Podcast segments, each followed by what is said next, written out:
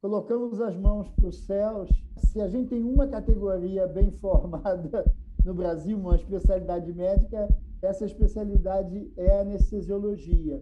É, muitos hospitais fizeram mesmo, é, começaram a criar equipes, né? quase que equipes especializadas é, no processo de intubação. E, felizmente, esses profissionais existem.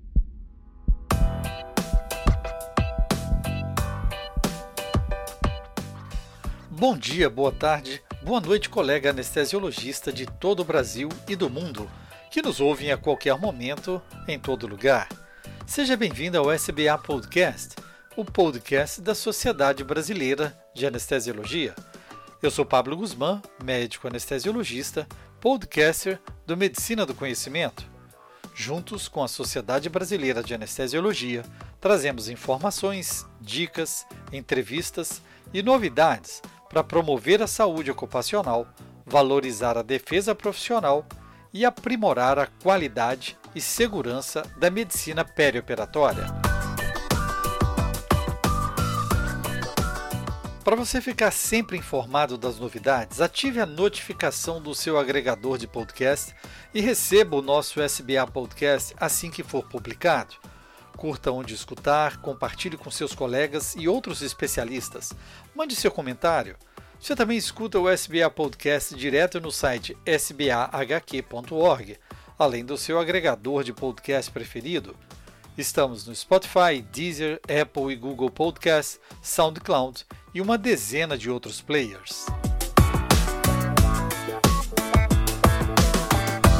Conversamos com o Dr. Vitor Grabois, doutor em saúde pública e coordenador executivo do Proqualis, da Fundação Oswaldo Cruz, representante da Fiocruz no Comitê de Implementação do Programa Nacional de Segurança do Paciente, atual presidente da Sociedade Brasileira para a Qualidade do Cuidado e Segurança do Paciente, Sobrasp. Obrigado, Dr. Vitor, por disponibilizar esse momento para os ouvintes do SBA Podcast junto com nosso diretor de defesa profissional, professor doutor Luiz Antônio Diego. Bom, eu queria muito agradecer o convite da Sociedade Brasileira de Anestesiologia, que me foi feito através do doutor Luiz Antônio Diego, participar então do SBA eh, podcast aqui com o doutor Pablo. Então é, um, é com enorme prazer e muita honra eu estar com vocês da SBA nessa tarde de hoje. Muito obrigado. Obrigado, doutor. Comemoramos oito anos de lançamento do Programa Nacional de Segurança do Paciente, que foi criado para contribuir para uma qualificação do cuidado em saúde em todos os estabelecimentos de saúde do território nacional. A segurança do paciente é um dos seis atributos da qualidade do cuidado e tem adquirido em todo o mundo uma grande importância para os pacientes, para as famílias, e para os profissionais de saúde, com a finalidade de oferecer uma assistência segura. O que podemos falar sobre sua experiência nesse importante projeto? Bom, é, nós vivemos um momento hoje muito difícil, né? Momento do país, momento da população, momento dos profissionais de saúde, dos médicos, dos anestesiologistas, no enfrentamento dessa pandemia. E, e a pandemia mostrou uh, muitos progressos que a gente obteve na segurança do paciente, mas também mostrou muitas questões que a gente precisa avançar e nós vamos falar sobre isso depois. Mas eu quero dizer que eh, a gente pode comemorar com muita tranquilidade, com muita ênfase, esses oito anos do Programa Nacional de Segurança do Paciente, porque, embora outros países já tenham, já estejam, né, já estiveram trabalhando com a segurança do paciente desde os anos 80, desde o final dos anos 90. O Brasil entrou nesse circuito mais tardiamente. Fato é que nós passamos a ter uma legislação infraconstitucional que colocou a segurança do paciente na agenda dos gestores, na agenda dos profissionais e, por que não dizer, na agenda da própria população dos usuários do sistema de saúde. Então, esse é um grande momento, isso foi muito importante. Né? A partir daí, Então, a ideia de se criar os núcleos de segurança do paciente, os planos de segurança do paciente, a implementação das práticas de segurança, a questão da educação dos profissionais de saúde voltada à segurança do paciente, ah, a questão da pesquisa, então, ah, e a própria participação do usuário para que o cuidado seja mais seguro. Então, ah, o Programa Nacional de Segurança do Paciente, quando foi lançado em abril de 2013, ele lançou todas essas questões. Umas avançaram mais, outras avançaram menos, mas a gente, de fato, tem o que comemorar. Na prática, como membro de um comitê de qualidade institucional, eu concordo plenamente, Dr. Vitor. Temos amadurecido bastante e criado um sólido conceito de boas práticas.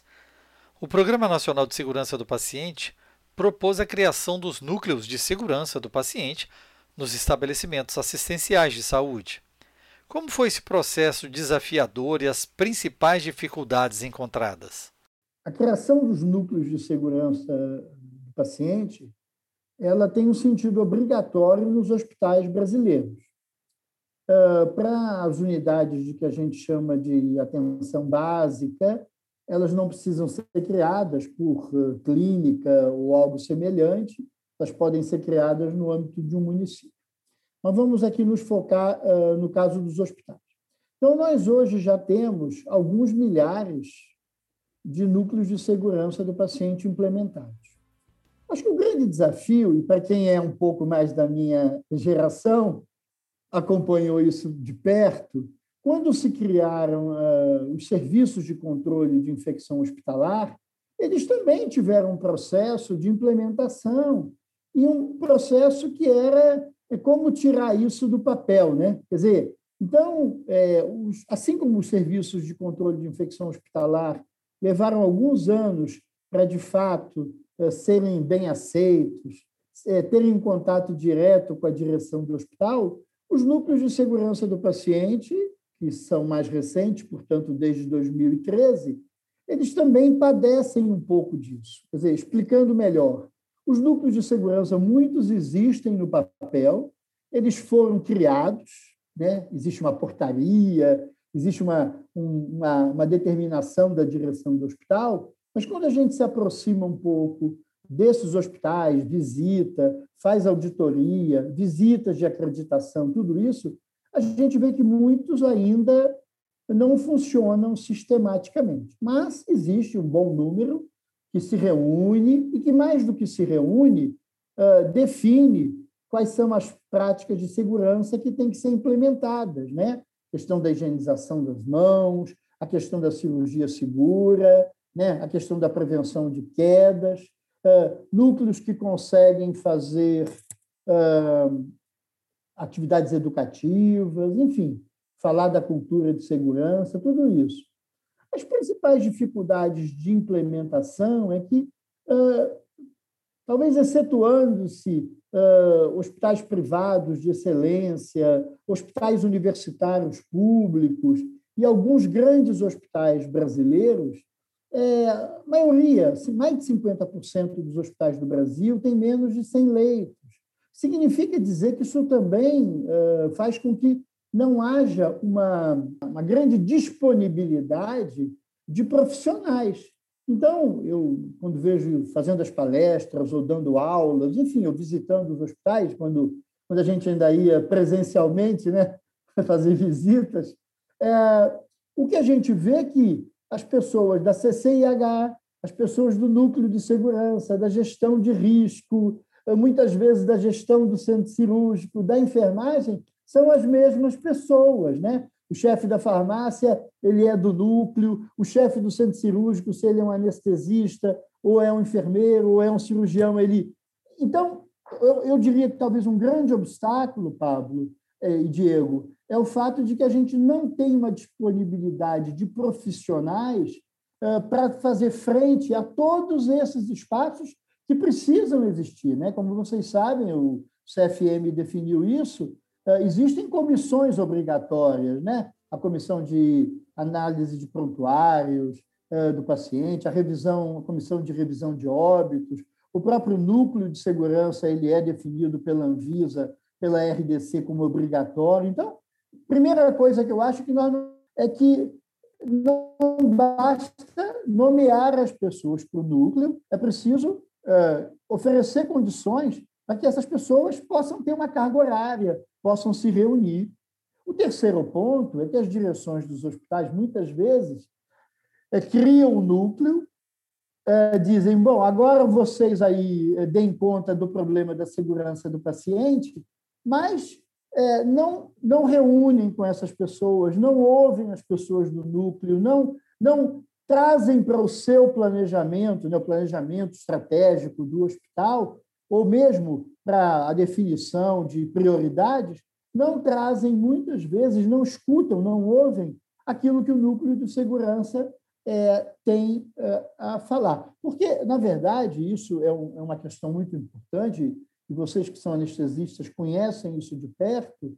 É claro, a gente tem que melhorar a capacitação dos profissionais, né, do, da técnica, a gente tem as questões ligadas ao trabalho em equipe, mas existem muitas questões da segurança do paciente, e vamos falar aí de, de centro cirúrgico, que não se decidem só dentro do centro cirúrgico. Né? Então, toda a questão dos insumos, toda a questão da engenharia clínica para manutenção dos equipamentos, né, dos aparelhos de, de anestesia, enfim, uh, toda a questão de você poder, uh, de fato, oferecer condições adequadas à segurança do trabalhador da saúde. Agora nós estamos na pandemia, então toda a questão dos EPIs, toda a questão dos fluxos, a questão é, do, do, do, da avaliação dos surtos hospitalares de Covid. Então, é, é, é, dar apoio ao núcleo de segurança do paciente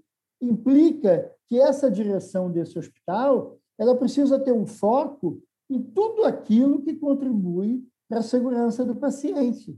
É claro, a qualidade dos profissionais, a existência dos protocolos, o respeito aos protocolos, mas também uma série de questões que têm a ver com dimensionamento de pessoal, capacitação do pessoal, engenharia clínica, prevenção e controle das infecções hospitalares, é, é, qualidade dos insumos, quantidade dos insumos, enfim. Então, é, eu diria que talvez o grande obstáculo ainda para o fortalecimento dos núcleos é a própria profissionalização, a própria qualidade ainda da própria gestão hospitalar, que consiga entender que, o, assim como a CCIH antigamente, o núcleo de segurança não é para criticar a direção, não é para trazer problemas para a direção. Ao contrário, é no sentido de identificar os perigos e riscos e quais são algumas das ações ou algumas das metas que têm que ser alcançadas para que, de fato, o cuidado seja seguro.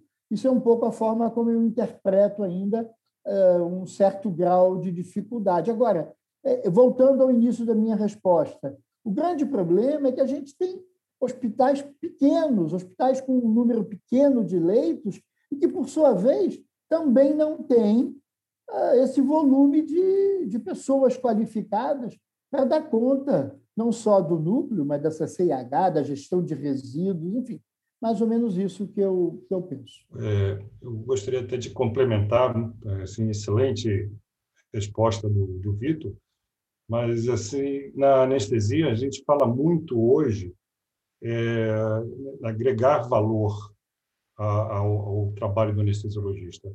Isso daí é, é de uma forma assim muito importante a gente entender que o agregar valor não, se, não está só na sala de cirurgia, no centro cirúrgico, como o Vitor falou. A gente tem que estar presente nesse sistema, nessas, nessas, nessas instituições que vão estar diretamente ligadas ou não, como o Vitor também falou, no governo da instituição, né? que, e dando a nossa opinião, a nossa crítica também, é, quando principalmente ocorre um evento adverso dentro da nossa, da, nossa, do nosso métier, que é o centro cirúrgico. Então, eu acho importantíssimo nós, anestesiologistas, estarmos inseridos nesse, nesse, lutarmos por uma participação e que os hospitais, os estabelecimentos assistenciais de saúde é, tenham esse, esse, esse ambiente para se poder discutir os eventos adversos. é salutar isso, em vários aspectos, não só de aprendizado, de ensino, mas até também de proteção da própria saber fazer. Eu penso que o anestesiologista e a anestesia e a SBA, eu falo em nome da Diretoria de Defesa Profissional da SBA, está lutando para que possamos ter núcleos de segurança do paciente em vários, em vários hospitais, maior número de hospitais, e que nós possamos participar. Eu queria, eu agradeço muito a Diego ter colocado essa questão, eu acho que ela, de fato, responde muito bem também a essa outra dificuldade para a implementação dos núcleos. É, muitos gestores, e, é verdade isso, é, frente à ocorrência de um evento adverso, seja um evento adverso cirúrgico ou não, muitas vezes ainda tem a postura de varrer para debaixo do tapete, né? Então, isso pode. Isso são questões. Isso pode afetar a imagem do hospital, né? Isso pode mostrar que nós aqui não trabalhamos de forma adequada, de que não é seguro, mas existe hoje um conjunto de, de evidências científicas mostrando que é muito importante notificar e é muito importante analisar os eventos adversos quando eles ocorrem. Infelizmente, eles não ocorrem tanto, principalmente os eventos adversos muito graves, aqueles que a gente chama os eventos que nunca devem ocorrer, né? os never events, ah, mas é muito importante entender o que se passou, por que, que a coisa aconteceu, para que exatamente a gente possa fazer o quê? A prevenção uh, de uma nova ocorrência. E como dizem vários estudiosos dessa área, a gente, inclusive, mudar a pergunta, né? Deixar de perguntar o quem, quem é o culpado, quem é o responsável, e muito mais tentar entender como é que a coisa aconteceu, quer dizer, entender essa trajetória de ocorrência do evento adverso e uh, por que, que aconteceu. Né? É um problema de subdimensionamento, é um problema de trabalho em equipe, é um problema de que não se avaliou adequadamente os riscos do paciente em relação ao procedimento, enfim, um conjunto de questões. Mas isso que o Diego trouxe é muito importante, porque, é, de alguma forma, quando a gente valoriza o núcleo de segurança, é, por consequência, a gente também tem que valorizar a própria notificação e a própria identificação de que ocorreram eventos adversos. Então, alguns gestores ainda têm aquela postura ou de varrer para debaixo do tapete ou simplesmente dizer também, bom, o núcleo que cuide disso, mas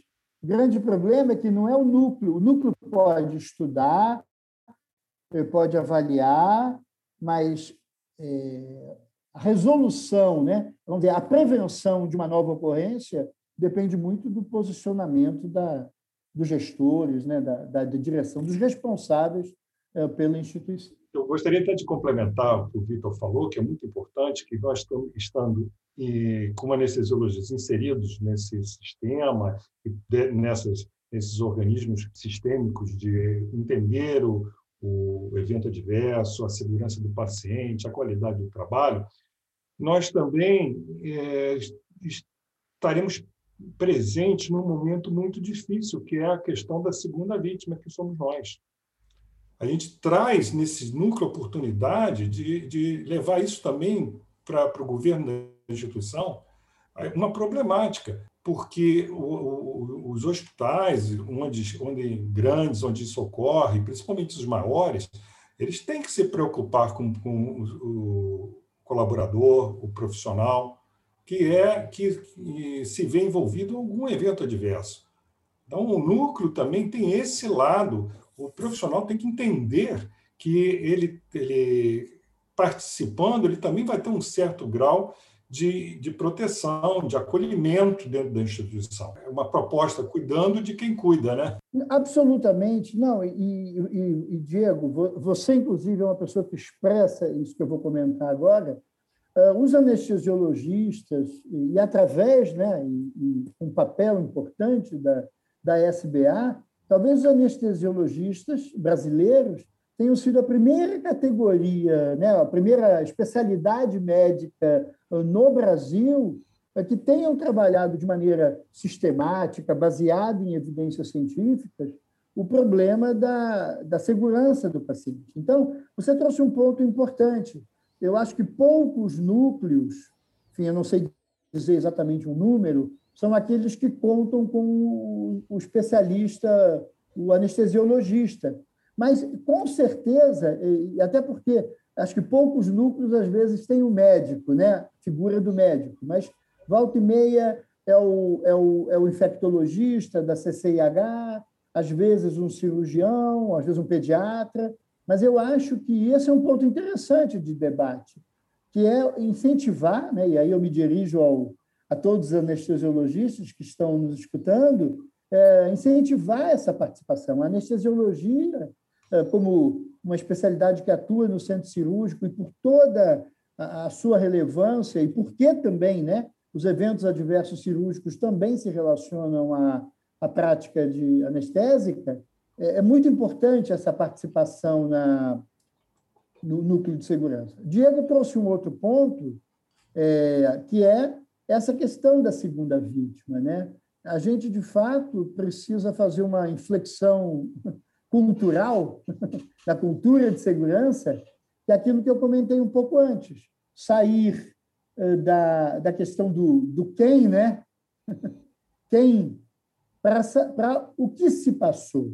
Quando ocorre um evento adverso no cuidado de saúde, qualquer que seja ele, nós podemos dizer que tem provavelmente a participação de muitos setores do hospital para explicar, para entender o que se passou, e também de muitas dezenas de profissionais. Né? É, quando, vamos pegar um exemplo muito prático, quando há um erro de medicação e se aplica uma dose mais elevada né, do que se devia, ou quando se aplica sem a diluição adequada uma medicação potencialmente perigosa, né?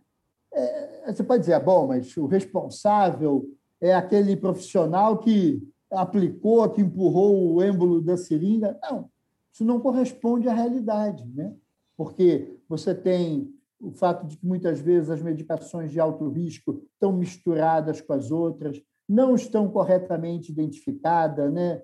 Dizendo medicação de alto risco, qual é o impacto se aquilo é aplicado de maneira errada. Né? Você não tem, eh, muitas vezes, essa questão do farmacêutico clínico também ajudando e apoiando os médicos e a enfermagem. Aí você vai ver que a equipe está subdimensionada, você vai ver que a carga do plantão é pesadíssima e não tem um número de profissionais é, é suficiente. Você começa a ver e a entender que, para ocorrer um evento adverso, é possível, é, é, é necessário que as barreiras do tipo a existência dos protocolos, os processos educativos, a dupla checagem, todas essas barreiras sejam ultrapassadas, e, infelizmente, isso acaba atingindo o paciente. Diego trouxe a questão da segunda vítima, que é uma questão hoje de natureza mundial, que é o reconhecimento de que, quando ocorre um evento adverso, claro, isso afeta principalmente o paciente e a sua família, mas isso afeta muito pesadamente eh, aos profissionais de saúde, e isso hoje demanda é, toda uma política institucional, todo um protocolo de suporte psicológico, de apoio, né? e, de, e principalmente não culpar, não punir, ao contrário, apoiar, tentar entender o que se passou, no sentido de que esse profissional entenda. Claro, pode haver a falha ativa, pode haver o erro de um ou mais profissionais, não está dizendo que não. Mas esse erro ele só se torna produtor de um evento adverso exatamente se essas barreiras que eu estava citando e outras, elas são ultrapassadas. E aí a gente precisa discutir por que, que essas barreiras ou não existem ou por que, que elas foram ultrapassadas de alguma forma. Sim, nesse contexto, doutor Vitor e doutor Diego, é, de pandemia, onde se envolvem é, a necessidade de otimização de recursos, utilização de pessoal não tão habilitado inicialmente, a necessidade de treinamento, de padronizações. Como o senhor vê é, principalmente a segurança do paciente no contexto da segunda onda que vivemos atualmente? Eu acho que, seja em relação à primeira onda, mas a gente está vivendo pesadamente uma segunda onda que, infelizmente, é muito pior, né? é muito pior do que a primeira onda. Né? Nós, com certeza, em muitas cidades e estados, nós já tivemos mais óbitos e mais casos nesses três meses aí de 2021 do que tivemos no ano passado praticamente inteiro. Então, isso trouxe um, um, conjunto de dificuldades importantes. Acho que a primeira delas, talvez e a mais importante, bom, Diego depois pode falar disso com muita propriedade também, é, que é a questão dos insumos, mas eu queria me referir ao fato de que nós tivemos um volume enorme de pacientes e de pacientes graves é, de uma doença que a gente efetivamente não conhecia, que de início uh, ficou muito identificada como doença infecciosa, atingindo uh, a, o aparelho respiratório, logo ficou nítido de que a gente tinha todas as questões de natureza hematológica, depois cardíaca, neurológica, dermatológica, renal, enfim. Então, o fato é que nós tivemos uma realidade, e estamos tendo hoje, de muitos pacientes, eh, de pacientes muito graves, inclusive relacionados à discussão das variantes. E o fato é que eh, profissionais de terapia intensiva, profissionais da anestesiologia, quer dizer, essas, essas determinadas especialidades, é, elas têm um certo limite né, do tempo de formação, de quantos eu consigo é, formar num espaço de tempo. Né? Eu sei que faz uma residência de terapia intensiva, no mínimo, uh, no mínimo três anos, residência de anestesiologia também, três, uh, quatro anos, enfim. Então, nós estamos num desafio, e aí eu não vou me referir só apenas ao, aos anestesiologistas, aos profissionais de terapia intensiva, e não só aos médicos, mas comentar de que uh, nós fomos atingidos por uma verdadeira tsunami de casos, mas que vai muito além da capacidade do sistema de saúde informar uh, as pessoas, o volume necessário de pessoas para lidar com esse nível de gravidade. Então, é possível supor, e eu acho que isso corresponde muito à realidade de um grande número de hospitais, em que você tem hoje, cuidando de pacientes com Covid, as pessoas estão fazendo o seu melhor, mas elas não têm a formação necessária, elas não têm a experiência necessária é, para lidar de forma adequada com isso. Então, isso, isso me parece um, um enorme e importante desafio. E para completar essa resposta,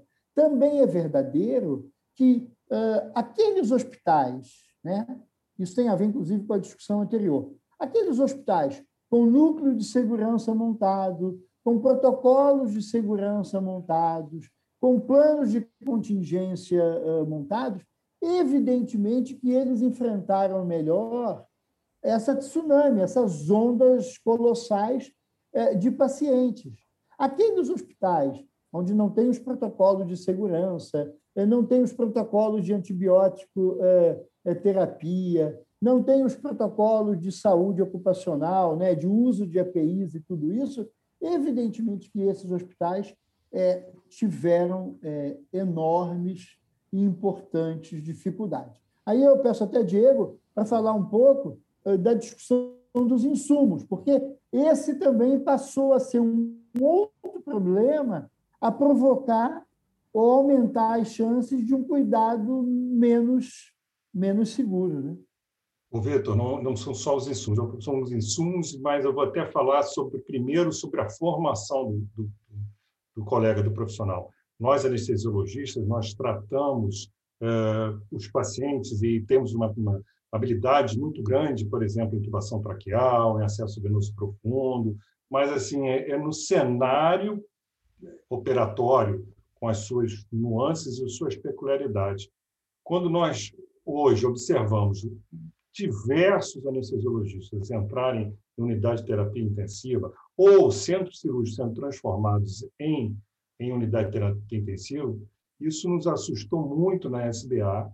Nós imediatamente nós solicitamos um colegas anestesiologistas que também são intensivistas e nós fizemos rapidamente em uma semana tutoriais por gente habilitada sobre temas específicos que tentariam minimizar essa dificuldade dos anestesiologistas em trabalhar na unidade de terapia intensiva. Então, tivemos a colaboração do Dr. Alexandre Pulsinic e de outros colegas que fizeram esses tutoriais que estão dentro da, da, da, da do portal da anestesia na SBA. É, isso foi um, um, avanço porque os colegas estavam realmente se, se começaram a, a, ter um, a estar presentes na unidade de terapia intensiva é, com um colega intensivista mais experiente atendendo e dois, três é, pacientes e ele estava lá. Hoje é um é um responsável para 30 colegas é para 30 pacientes. E um colega que, que não tem condição de tratar, de conversar e discutir com outro colega intensivista. Então, isso é, isso é muito importante, dar uma insegurança ao colega anestesiologista que está nessas unidades. E o próprio intensivista também, sobre, sobrecarregado, é, não consegue atender. Isso gera uma frustração muito grande, um desânimo e um momento que absolutamente não é possível.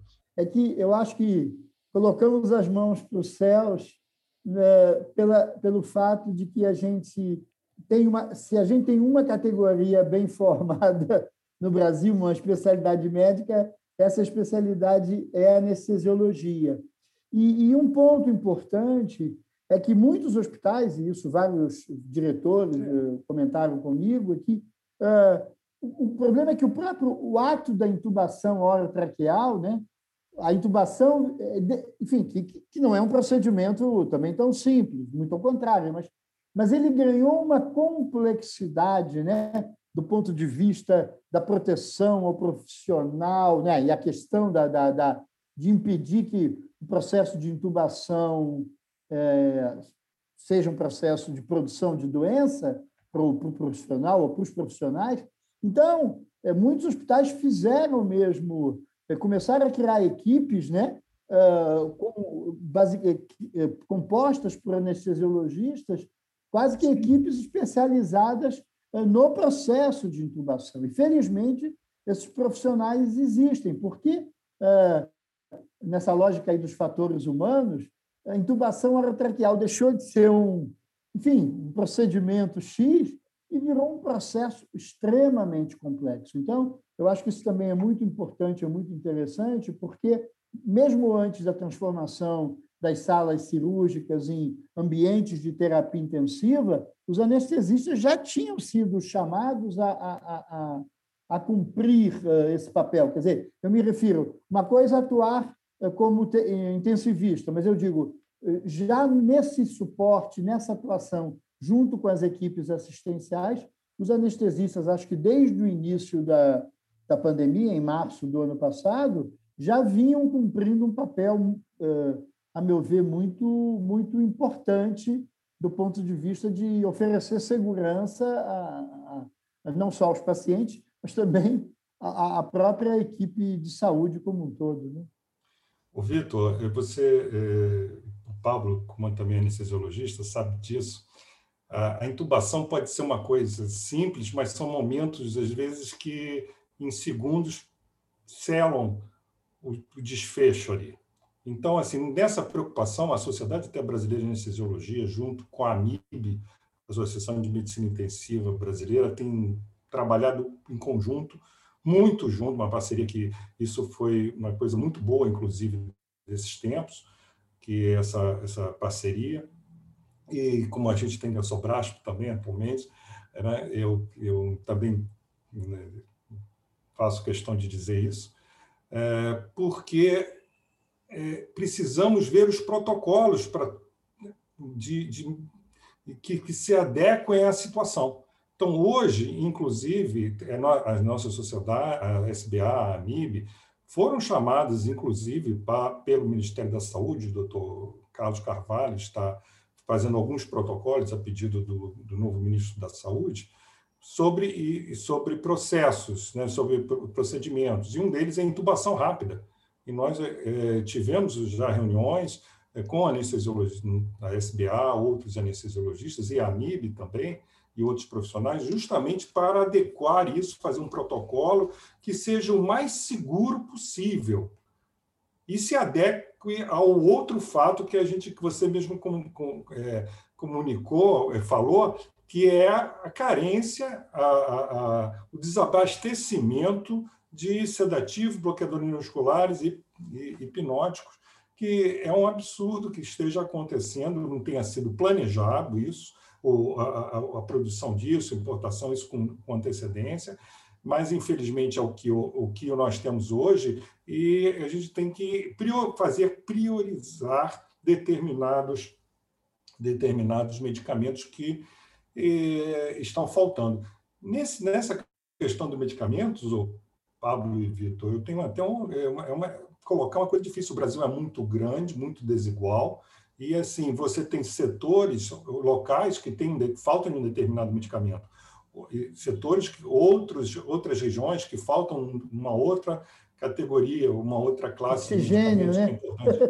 É, e é difícil. Né? Às vezes você então ter uma logística seria fundamental e, e a gente tem tido é, a questão de duas semanas, tão somente nessa nova gestão do Ministério da Saúde, uma reunião é, semanal com a Anvisa, é, com a diretoria 3, é, com CONAS e CONASENS, para tentar saber aonde tem, o que, que a gente pode, como sociedade, ajudar uma vez que nós temos uma capilaridade no Brasil através das regionais da sociedade. Isso é muito importante, a gente está tendo esse trabalho, é, que é, eu acho que é, tá, já está trazendo alguns benefícios, a gente tem essa capilaridade com, de, de, de, de conversar com, com todos os, os, diretores de defesa profissional, presidente da, das regionais da anestesia, e a AMIB também, para a gente poder poder estar juntos. E não só isso, a gente está com muito nessa, nessa discussão com a SBRAF também, com o ISMP, discutindo eh, o pessoal da farmácia, que é muito importante que a gente conheça como está em cada local. E a comunicação. Isso é fundamental para a segurança do, nossa e, evidentemente, do paciente. O, o, só, só, uma coisa importante, que Diego conhece isso de perto, a Sobrasp elaborou cinco documentos que foram lançados em conjunto, que eram documentos destinados, então, foram destinados a preparar os hospitais a questão dos planos de contingência, a uma gestão adequada de, de insumos, de estoques, que é um outro elemento também bastante significativo, em particular medicamentos. Então, é, como a gente começou a conversar desde o início desse podcast, é, a gente tem todo um lado que é o lado de cada profissional e do seu preparo e da sua qualificação. A gente tem uma coisa que é no plano da equipe, né? A equipe se comunicar, a equipe conseguir trabalhar junto de forma adequada. A gente tem a organização daquele ambiente de trabalho, no caso, vamos citar o centro cirúrgico, mas a gente tem um conjunto de questões que dependem eh, da gestão, que dependem da direção do hospital, porque é isso. Se eu não acompanho adequadamente os estoques, como é que eu também vou comprar? Como é que eu vou dar uma ordem de compra? E um outro ponto é que isso que a gente está conversando, a pandemia trouxe de maneira muito clara, eh, não é possível resolver os problemas relacionados à pandemia é, cada hospital sozinho. Né? O que a pandemia está mostrando é que os hospitais têm que trabalhar em conjunto, têm que trabalhar com o município, privado ou público, não importa. Trabalhar no município, trabalhar uh, na unidade federativa. Não é possível enfrentar essas questões de forma isolada. E um dos problemas, infelizmente, que a gente está tendo hoje eh, no Brasil, e o número de casos é um pouco explicado por isso também, é toda essa desarticulação, né? União, os estados, os municípios.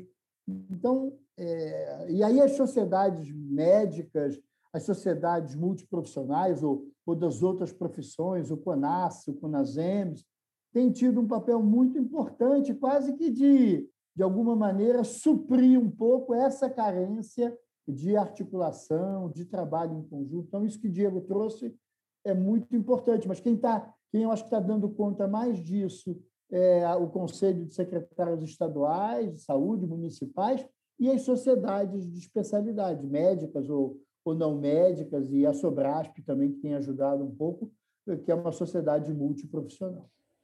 Como o doutor Diego levantou, a importância das sociedades regionais assumindo um papel não só assistencial, como é o papel do próprio anestesiologista frente ao seu deslocamento do centro cirúrgico pela suspensão das cirurgias eletivas para as áreas críticas, com seus procedimentos, intubação, os acessos eh, centrais, as punções arteriais e mesmo assumindo os plantões nas unidades de terapia intensiva. Mas, por outro lado, eu levo um belo exemplo da Sociedade de Anestesiologia do Estado do Espírito Santo, que, em parceria com o governo, tornou-se tutor tor tornamos educadores das equipes nos mais variados municípios, ah, em parceria com a da SAIS, com a Secretaria de Saúde do Estado do Espírito Santo, os anestesiologistas irão treinar equipes para que possam atender os pacientes pela alta demanda os pacientes críticos que chegam aos prontos-socorros e aos pacientes que são admitidos nas unidades e que rapidamente pioram, não tendo muitas vezes a disponibilidade de equipes multiprofissionais suficientes nesse momento tão crítico da pandemia. Então, esse é um processo de importância da valorização profissional dos nossos colegas anestesiologistas e tão bem preenchidos nesses momentos por todos os pontos do, do país, principalmente sob a tutoria da Sociedade Brasileira de Anestesiologia. Doutor Vitor, gostaria que falássemos agora sobre a Sobrasp, a Sociedade Brasileira para a Qualidade do Cuidado e Segurança do Paciente. Ela foi fundada por um grupo multidisciplinar de profissionais comprometidos com a causa da segurança do paciente e a qualidade do cuidado, e atuantes na assistência, na gestão, o ensino e pesquisa em vários estados do Brasil. Ela já vem mostrando sua importância e efetivamente possui grupos de trabalhos para determinadas áreas. Poderia nos falar sobre os objetivos e a importância desses grupos? Eu, eu agradeço muito essa pergunta, Pablo, e o Diego também pode complementar também, se quiser, mas dizer o seguinte, o grande papel da, da Sobrasp é um papel de defesa da segurança do paciente como um direito dos pacientes, das suas famílias, da população e também, como nós já conversamos aqui na questão da segunda vítima, também dos profissionais de saúde. Então, essa é a grande, é a grande finalidade uh, da Sobrasp. Para a concretização dessa finalidade, talvez a principal uh, atuação, o, o, principal ponto, é, são as atividades de natureza educativa. Né? A questão dos cursos, uh, os webinários, que nós já fizemos vários, inclusive nosso, nosso primeiro webinar foi feito em conjunto com a SBA, né? E, e foi muito interessante. Diego foi um dos, um dos palestrantes. É, e, além, então, os cursos, os webinários, e também a Sobrasp tem um site, né, que é o www.sobrasp.org.br, aonde são postados uma série de artigos científicos ou publicações que nós julguemos importantes para os profissionais de saúde, mas também são publicados, e nós já fizemos inúmeras notas técnicas, nós fizemos, enfim, uh, vários infográficos, um conjunto de, de ofertas, gravamos vídeos voltados aos diferentes temas da segurança do paciente. Uma das estratégias que a gente adotou, e você me perguntou, eh, foi criar eh, grupos temáticos de trabalho. O que, são esses grupos temáticos de trabalho? São grupos que se organizam com pessoas que são mais especializadas num determinado subtema, vamos chamar assim, ou tema dentro da segurança do paciente, no sentido de poder produzir, então, os cursos, os webinários. Ontem mesmo nós tivemos uma live muito bacana, muito bem assistida, que foi sobre decisões de tribunais a respeito de questões que envolvem a segurança do paciente. Então, foi muito rico. Hoje, nós vamos ter um outro webinar falando da, da experiência, como melhorar a experiência do paciente em termos de segurança do paciente. Então, nós criamos os grupos temáticos, nós temos hoje os seguintes grupos, e eu vou conseguir me lembrar de todos, eu acho, porque já são muitos e vários agora. Mas nós temos um de aspectos jurídicos da segurança do paciente, nós temos um outro voltado à pediatria, né? cuidado seguro em pediatria, nós temos um outro de medicina diagnóstica e segurança do paciente, temos um outro de riscos eh, não eh, assistenciais eh, da segurança do paciente, e criamos, muito, muito recentemente, mas em ótima hora, sob a liderança do Dr. Diego, um grupo temático de segurança perioperatória. Né? Então, finalidade desse grupo é produzir conhecimento, finalidade desse grupo é organizar atividades educativas, realizar webinars, enfim, esse conjunto de, de, de, de atividades que eu citei, voltados o quê? à prevenção de eventos adversos eh, de natureza cirúrgica,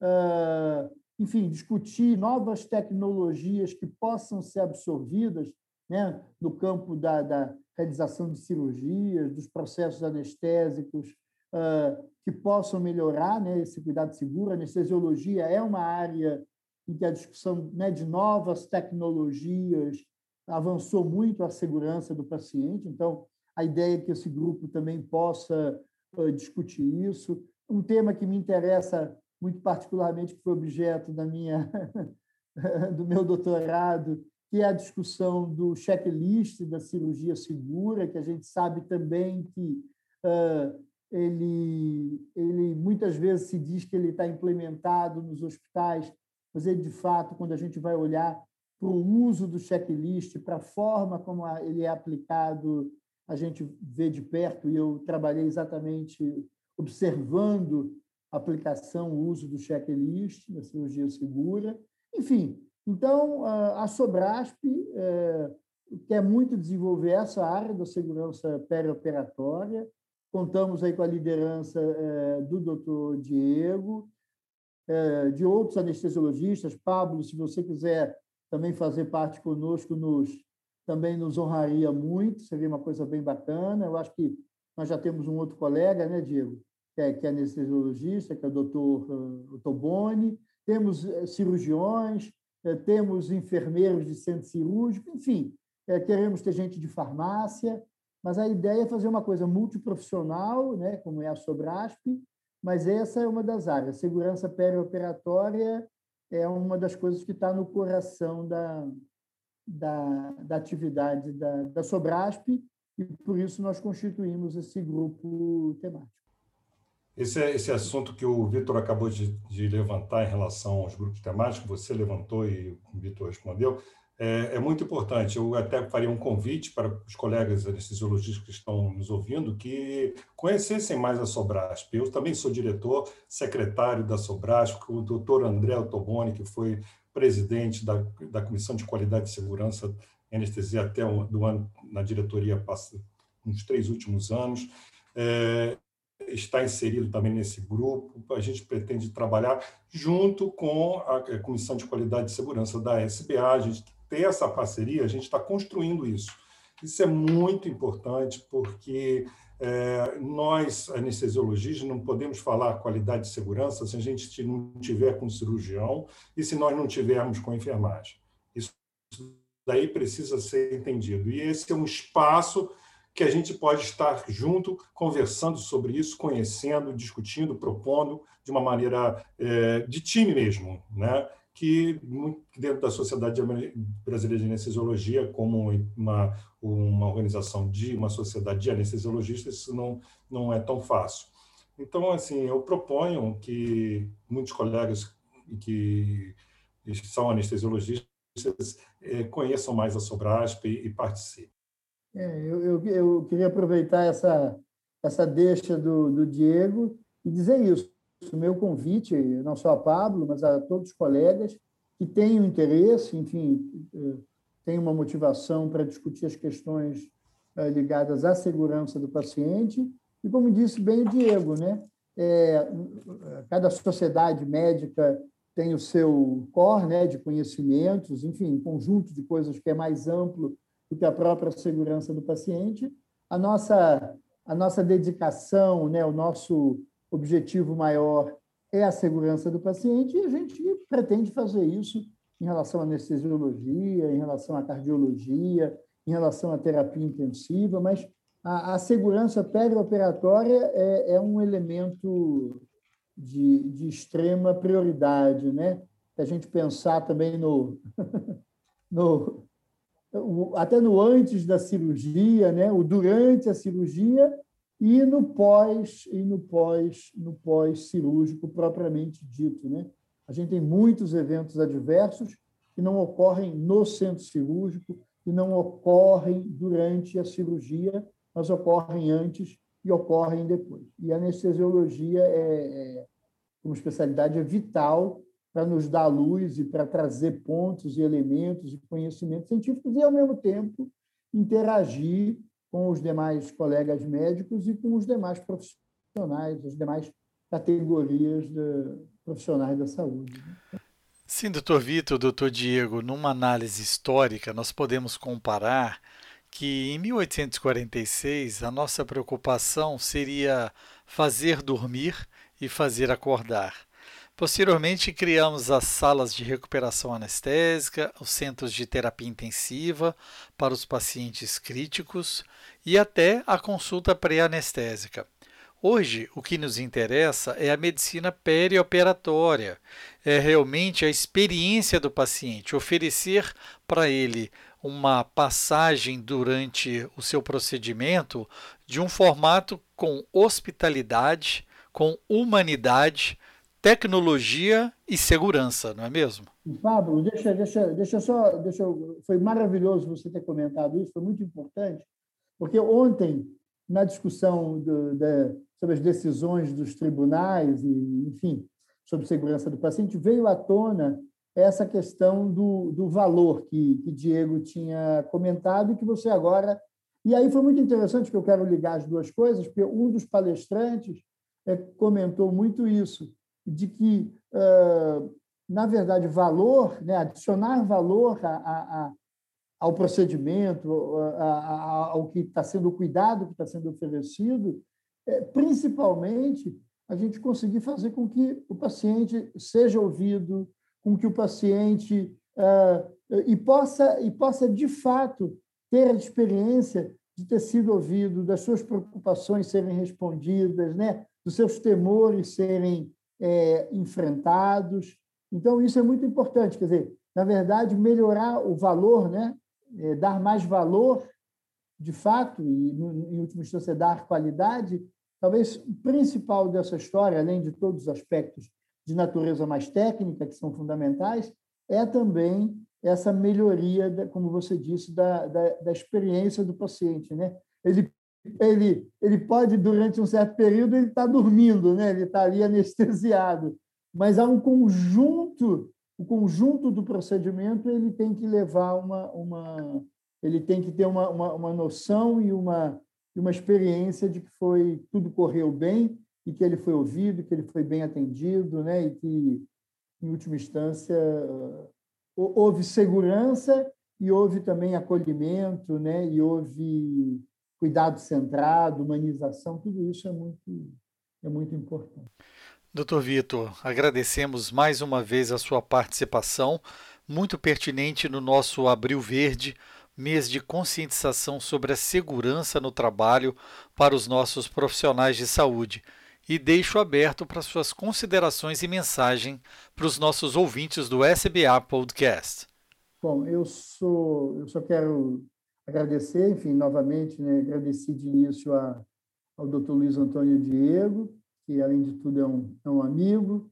Agradecer a você, Pablo, também por estar conosco e realizar esse nosso podcast. Enfim, é muito prazeroso, me honra muito, antes de tudo, poder me dirigir, poder conversar, poder interagir com os colegas anestesiologistas. Né? É uma especialidade que eu respeito muito, eu acho que tem uma é uma especialidade bem formada, muito atuante, muito muito preocupada em geral com a segurança do paciente, e eu espero que as questões que a gente pôde conversar aqui tenham sido úteis e me coloco, enfim, como sempre, à, à disposição para outras conversas sobre temas ainda mais específicos, mas só, é, só agradecimentos ao, por esse convite, por essa oportunidade de estar no SBA Podcast. Só lembrarmos que nós estamos inseridos nesse abril pra, pela segurança do paciente, juntos com, com todas as entidades médicas, sociedades médicas, mas especialmente a Sobrasp, que o Programa Nacional de Segurança do Paciente ele, ele permaneça é, e principalmente até melhore, porque a, pandemia vem mostrando a importância da, desses, dos procedimentos que foram sugeridos no Programa Nacional de Segurança do Paciente, inclusive a questão do ensino na graduação. Isso é um, um tema também muito importante que eu gosto, como professor universitário, de colocar isso para os, os, os uh, corpo discente, mas também para o corpo docente, que possa, numa transversalidade, falar sobre segurança do paciente em cada disciplina.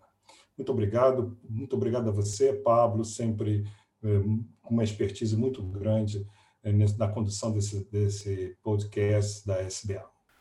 É uma honra para nós do Medicina do Conhecimento participar de um projeto tão audacioso e tecnológico junto à Sociedade Brasileira de Anestesiologia, representada pela Diretoria de Defesa Profissional. E seguimos juntos pela segurança do paciente e de nossos profissionais da saúde. E para você que nos ouve, ative a notificação para ser informado quando o novo SBA Podcast for publicado.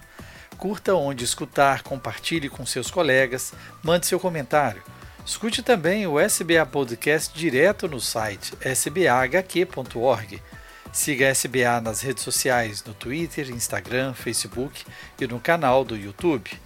Essa é uma parceria da Sociedade Brasileira de Anestesiologia e o Medicina do Conhecimento. Afinal, compartilhar é multiplicar.